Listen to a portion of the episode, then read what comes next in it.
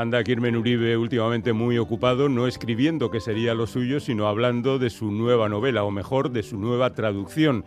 En este caso, la presentación de La vida anterior de los delfines, que no es otra cosa que la traducción al castellano de Isur de Naurekovisicha.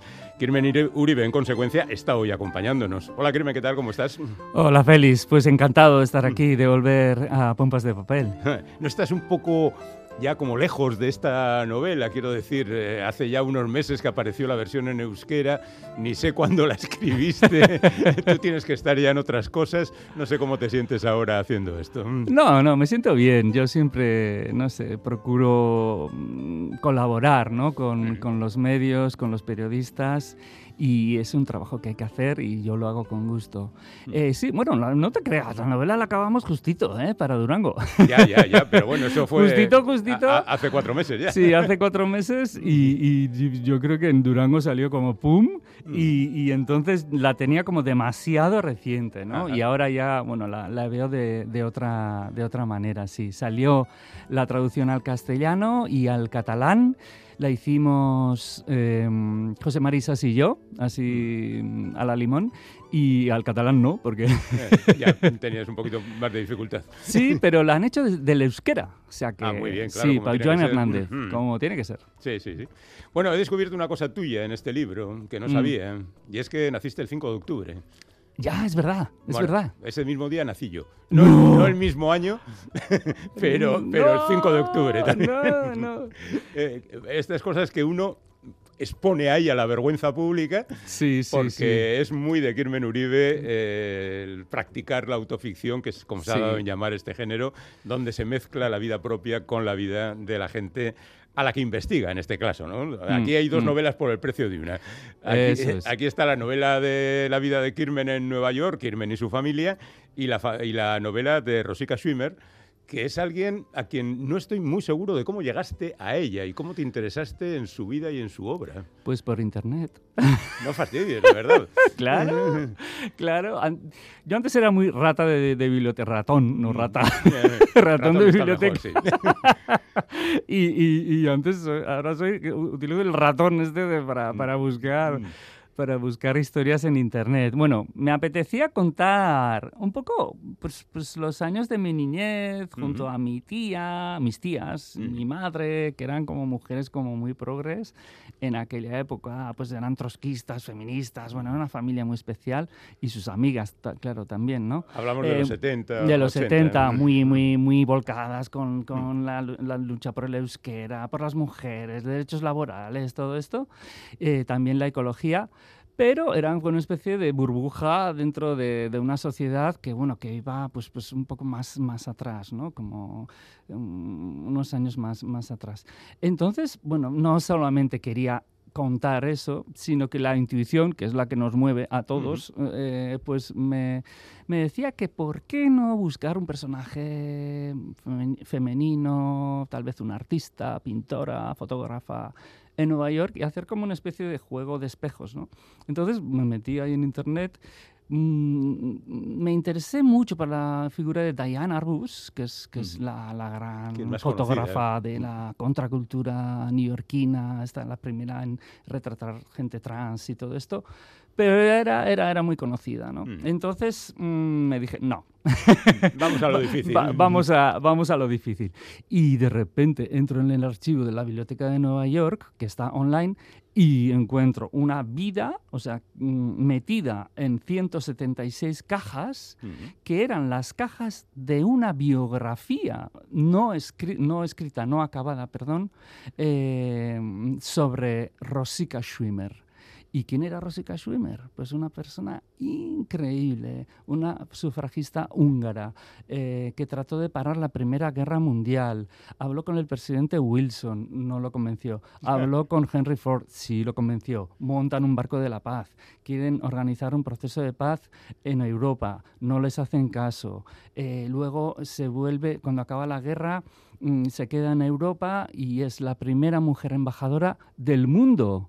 Fue embajadora de Hungría en Suiza. Mm. Luego los soviéticos la quieren matar por no ser demasiado comunista, que, era socialista. ¿Ves? Matices. y, los nazis, por el otro lado, por ser judía, por supuesto. Y, nada, huye a los Estados Unidos y, allá le dan cobijo, pero no completamente, porque um, ella optó a la, a la ciudadanía de Estados Unidos, tuvo un juicio que llegó hasta el Supremo pero en el juicio, en un momento dado, le preguntan, oye, eh, señorita, señora Schwimmer, ¿usted defendería con las armas los Estados Unidos? Y le dijo, no, nunca, ni siquiera Hungría, porque soy pacifista, ¿no? Y entonces no le dieron la nacionalidad y estuvo sin papeles durante toda su vida. Esa era Rosika Schwimmer. Una migrante, sí. igual que Kirmen Uribe y su familia, y de ahí que establezcan la relación eh, además en la ciudad de Nueva York, que es donde llegas tú, así un poco como caído del cielo, diciendo, ¿y ahora qué va a ser de mí? ¿no? Y al final los temores y sorpresas de una son los temores y sorpresas de vosotros. Sí, es, es, como, es como una novela de estructura neuronal, ¿no? porque hay, historias paralelas que se van juntando, que de repente conectan y luego desconectan, ¿no? y cada una va, va por su lado. Y me gusta ese juego un poco de... También funciona así la la, inteligencia artificial, ¿no? Son como dos líneas que se juntan y luego, se, separan y luego se van juntando. Entonces, sí, eh, lo que tenía Rosica era una vida fascinante, pero de ella misma, de su vida, de su vida, mm, no sabíamos nada. No sabíamos si era su secretaria y, amiga Edith Winner, era su amante o no, o vivían juntas, sí, pero no, no, no, todos esos datos personales, eh, Edith Winner, que, que, trató de escribir esa biografía nunca acabada, los borró. ¿no? Entonces, faltaba vida ¿no? en el relato de Rosica. ¿Y quién aporta esa vida? Pues bueno, nosotros. nuestra, nuestra vida de migrantes en Nueva York, cómo vamos allá, no tenemos ni casa, hay que encontrar casa, escuela, eh, pillas escuela, pero que no te dan apartamento en ese barrio, entonces hay que cambiar de barrio porque eh, para pillar apartamento, para pillar la escuela, no sé qué son cuantos, para conseguir el móvil eh, te piden el, el número de la seguridad social y para conseguir la seguridad social te piden el número del móvil. un poco kafkiano. Eh, sí, totalmente kafkiano y que es lo que vive cualquier migrante en Europa también, ¿no? Entonces, y nosotros lo vivimos en, en, Estados Unidos. Entonces es lo que se cuenta. Yo no hablaría tanto de autoficción que, que... autorrealidad sería. Eso es, eso es. Es más autobiográfico, ¿no? Aunque me, me, refugio un poco en el nombre Uri, que en realidad mm, así me llaman muchos amigos míos. Eh, pero yo creo que... Mm, no, no, creo no. Digo que lo que se cuenta en toda la primera parte es verdad. Todo es verdad. o sea, es biográfico. Pero lo pasas muy mal, pero en pocos meses eh, estáis convencidos de que queréis quedaros allí. Y otra vez a empezar a buscar fórmulas. Claro, ¿sois masoquistas o qué pasa con vosotros? No, el primer año en, Nueva York fue, fue maravilloso, ¿no? Estás mm. en, la, en la Biblioteca de Nueva York, Pública de Nueva York, Quinta Avenida, te dan un despacho, eh, no sé qué, te invitan a fiestas, etc. Es como una serie, ¿no? Entonces estás dentro de una serie. Pero de repente te das cuenta que va pasando el año, que, bueno, que, que no has conocido la ciudad, que no has conocido la cultura estadounidense y quieres alargar un poco la, estancia. Pero eso es lo más difícil, cuando ya se te acaba la visa, ¿no? Tienes ahí una fecha, ¡pum! Tienes que volver, tienes que salir de Estados Unidos en junio, ya. y, ya empiezas como un loco a conseguir que alguien te renueve la visa. Y es así que, bueno, con muchas dificultades, pero, pero al final la Universidad de Columbia, una, una, profesora de allá me dijo, oye, sí, claro que sí, venga, quédate, eh, darás clases de literatura del 21 y, y nada, te renovamos la visa y os quedáis. Y así fue que nos, que nos quedamos y luego el año siguiente fue la Universidad de Nueva York y ahora ya estoy en la Universidad de Nueva York. Bueno, y mientras cuentas la historia de Rosica y vuestras peripecias, también hablas de tus parientes, sobre todo la tía Bego. Sí, muy bilbaína. Sí, que, sale poco, pero sale puntualmente cuando corresponde y de alguna manera va puntuando las cosas incluso hasta el final, ¿no? Con su muerte. Es que mi literatura es eso, Félix. A mí la prosa va, ¿no? Te va como contando cosas. Es como, una, es como un bucle, ¿no? Que va juntando historias y el lector se siente bien o la lectora se siente bien y de repente, ¡pum!, te, te meten el puñal, ¿no? Por sorpresa. Y, eso me gusta, eso me gusta. De mm. repente hay golpes muy duros eh, dentro de una voz amable, pero bueno, de repente eh, hay, momentos que lo, que lo pasas mal en la, en, la lectura, digo, mm. ¿no? Bueno, la tía Bego, bilbaína, total. Bueno, nació en Ondarroa, pero bueno, era la hermana menor de mi, de, mi, mm, de mi madre, muy revolucionaria, muy feminista, muy todo. Mm. Eh, estuve en las primeras astenagusias, en las chosnas, muy progre, muy lectora. Eh, le gustaba el cine, el museos, todo, ¿no? De repente de ser, bueno, es nuestra historia, ¿no? Mm. Mira, mis abuelos no tenían ni un libro en casa, ninguno, eran pescadores, no, no había libros, o sea, cero, ni siquiera la Biblia, imagínate. Y, y nuestros padres, bueno, empezaron un poco a, a progresar en los años 60, bueno, hubo como un, como un crecimiento económico, ¿no? Tuvieron... bueno, su casita, su coche y, bueno, esas ilusiones de que sus hijos, nosotros, irían a la universidad, cosa que no hicieron ellos. Y, bueno, y de repente en los 80 todo eso se derrumba, ¿no? Toda esa visión de la vida, digamos. Y luego en todas las familias había pues una tía Bego o un tío, no sé, ¿no? Andrés. Andrés, que había viajado, mm. que, que, que, era hippie o que era rockero o que era no sé qué, ¿no? Y, y no sabes qué influencia tienen estas personas sobre los niños. Es increíble, es increíble. A mí me cambió la vida, mi tía, me cambió la vida me enseñó el amor por los libros, por la cultura, por el diferente también, ¿no? siempre me decía, oye, tú escúchale a todos, o sea, ponte en la piel de cualquiera, cualquiera, ¿no? No te mires al ombligo. Y no acertó solo en una cosa, que me dijo que estudiando filología vasca, como dice, nunca llegaría a, vamos, a ver, a, ver, el mundo. Sí, me quedaría ya, pues eso, ¿no? Era una idea que podía haber por aquel entonces. Sí, pero la verdad es que la filología vasca que estudié en Vitoria eh, me ha llevado por el mundo. Y el euskera, el euskera me ha llevado por el mundo, ¿no? Eh, cuando me presenté a la beca de la Biblioteca de Nueva York, puse que era una novela en euskera y ellos dijeron, ok, that's great. ¿Qué problema hay? ¿Qué problema hay? claro. Entonces, mira cómo han cambiado las cosas. Bueno, afortunadamente. Eso es. Eh, la primera parte, que es la más extensa, ahí mm. tenemos a Rosica, tenemos a Kirmen, tenemos al resto de la familia, pero el punto de vista, incluso en el caso de Rosica, es el tuyo. Sí. Sin embargo, en la segunda parte ya no. Sí. Pegas un salto de gigante y el punto de vista es el de Nora y hay otros personajes que crecen ahí Incluso en el, la última, última parte, esas últimas cuatro páginas, es un vídeo que supongo que existe con tus hijos hablando de lo que se les ocurre, ¿no? Sí. No, el vídeo no existe. ¿No existe? Ahora lo cuento. Ah, vale. Eh, a ver, la primera parte es la, la, narración de Uri, el año de la beca, el curso, el curso, ¿no? Son dos años. El curso de la beca, eh, todo el proceso de investigación sobre, sobre Rosika Schwimmer, las historias de la tía Bego las historias de las abortistas de Bilbao, ¿no? El juicio de las abortistas, bueno, todo eso aparece. Y de repente, el, el, eh, en la segunda parte cambia la voz. Cambia la voz y empieza a contar Nora. Nora. Y, y vemos al escritor desde fuera, vemos sus crisis, vemos cómo es, ¿no? Sus, sus, sus virtudes y sus defectos las dificultades económicas, aparece un ratón por ahí, ¿no? En, en, el, apartamento, ¿no? Eh, todo eso lo cuenta Nora eh, en una extensa carta que escribe a su mejor amiga Maider, que no ve, desde hace muchísimos años, ¿no? Y yo creo que ese cambio de voz era necesario, era necesario.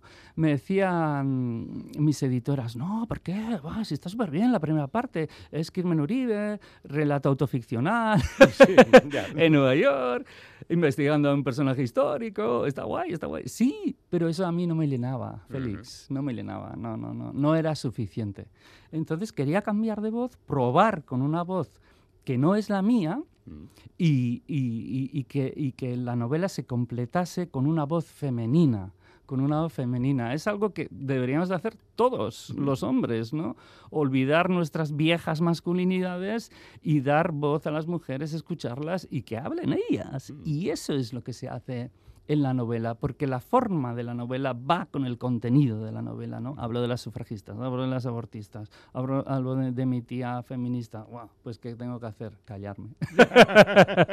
y la segunda parte es maravillosa. Yo creo que es, mm, no sé, eh, soy yo, mm, me hice un ejercicio ahí de transgénero, ¿no? O género fluido, como quieras, y y me metí en la piel de Nora y es, es, es increíble, ¿no? Como contar las vivencias de una mujer que está en su cuarentena y, y, cómo ha vivido la infancia, la juventud, los años 80 y 90, con todo el trasfondo tan, tan, tan violento de, de violencia política, violencia patriarcal, eh, la industria que se cae. la droga. La droga, la heroína, sí mm. aparece, pero también cosas positivas como la música rock o, que hay muchísimas canciones. Está David Bowie, está Patti Smith, está Erzainak.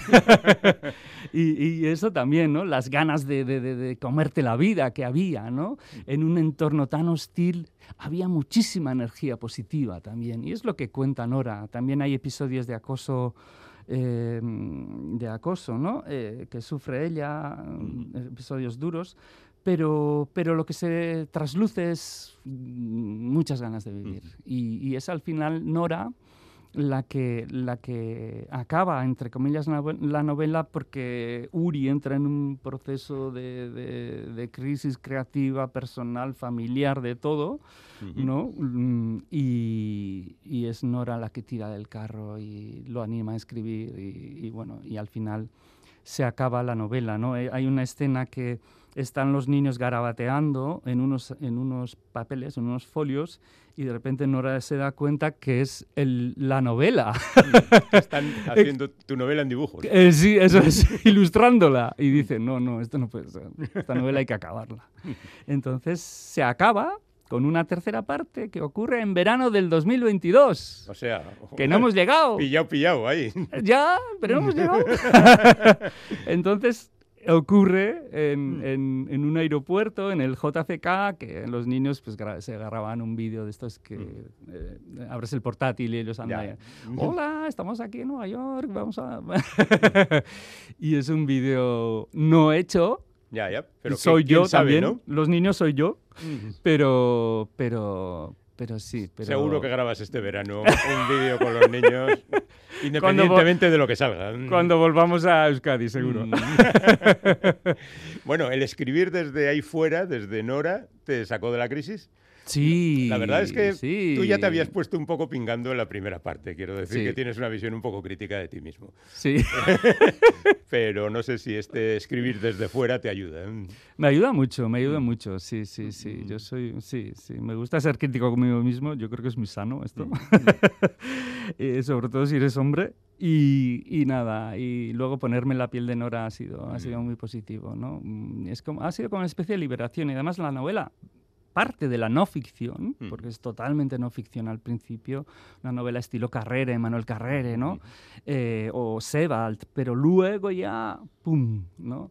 va a la ficción, ¿no? va a Bolaño, va a, otros, a, otros, a otros territorios ¿no? más ficticios, que también son novelas que parten de la no ficción, pero que van a la ficción, ¿no? o como Valerio Liselli, por ejemplo, en su desierto sonoro.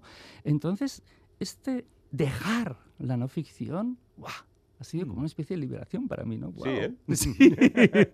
sí, es como, venga, venga. ¿Y te va a marcar para el resto? Mm, sí. Ya, no vas a decir nada, ¿no? Sí, pero es que ya he hecho esto, ¿no? Ya, He, ya, ya he tenido, ya he contado lo que quería contar también sobre mi vida, ¿no? Episodios durillos y, episodios difíciles que quería contar, que la gente supiese, ya están contados, ya están ahí, ¿no? ¿Y no te sientes un poco expuesto? No, no. no. Es que hay cosas como muy íntimas, ¿no? Mm, da igual, pero no. Yo creo que están contadas de una manera mínima, mm, mínima, sin melodramas. Entonces, eh, el lector o lectora los toma bien y los cree. No, no, si lo digo por ti, no por el lector. Mm, no, por mí no, porque estamos, el siglo XXI eh, es, es, el siglo del Me Too, es el siglo de George Floyd, es el siglo de decir, mira, ha pasado esto y lo quiero contar. ¿no? Yo creo que ya no podemos silenciarnos, sobre todo las mujeres o las minorías. Bueno, pues aquí tienen la vida anterior de los delfines. Quiero como siempre. Me he pasado estupendamente. Yo también. haz el favor de escribir ya, porque tenemos que tener otra entrevista en fecha más o menos próxima. Sí, venga, en dos años. En dos años estaremos otra vez. Bueno, y si en medio nos encontramos, tomamos algo, ¿vale? Sin duda. Kirmen Uribe, la vida anterior de los delfines en 6 barra. Un abrazo, compañero. Gracias, Félix.